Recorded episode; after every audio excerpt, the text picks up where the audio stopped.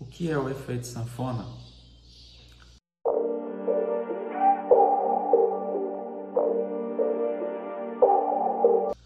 Olá a todos, meu nome é Fabiano Braz, eu sou especialista em nutrição clínica funcional e fitoterápica é, e nesse vídeo é, eu pretendo esclarecer o que seria esse efeito sanfona é, que muitas vezes é divulgado por aí e não é explicado da maneira adequada, não só como ele acontece, mas é, quais são as consequências dele e também é, como a gente pode evitar que, com que ocorra o efeito sanfona no nosso corpo, certo?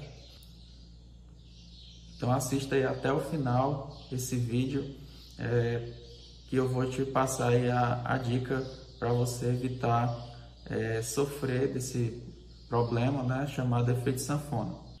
Bem, o efeito sanfona nada mais é do que um processo é, de alteração de peso, é, tanto para mais como para menos, é, que ocorre nas pessoas que principalmente não conseguem é, se adaptar a uma de, determinada dieta, é, então ela acaba perdendo uma determinada quantidade de peso é, e logo em seguida essa perda de peso para, a pessoa por algum motivo ela se desmotiva ou não consegue continuar seguindo a dieta, ela acaba recuperando é, esse peso que ela tinha conseguido perder.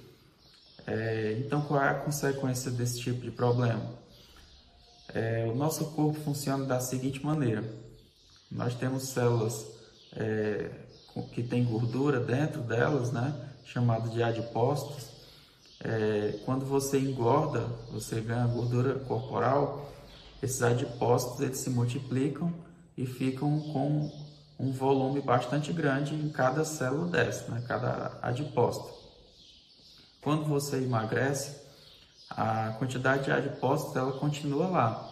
A única coisa que acontece é a diminuição do volume de cada célula, que no caso são os adipócitos. Aí você perde peso, perde gordura corporal é, em relação ao volume dessas células. Mas a partir do momento que você é, sai da dieta ou por algum outro motivo é, volta a, a ganhar esse peso, essas células de gordura se enchem novamente.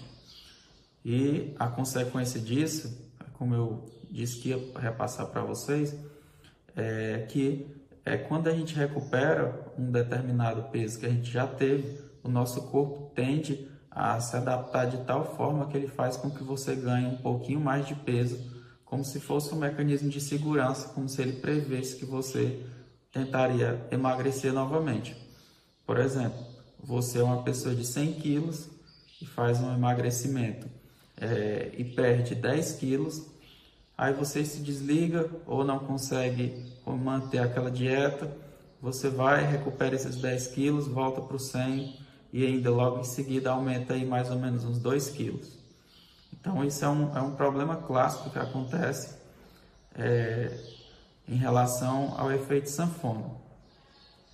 Como eu disse para vocês, prometi que no final do vídeo eu ia dar uma dica aí para você evitar com que ocorra o efeito sanfona.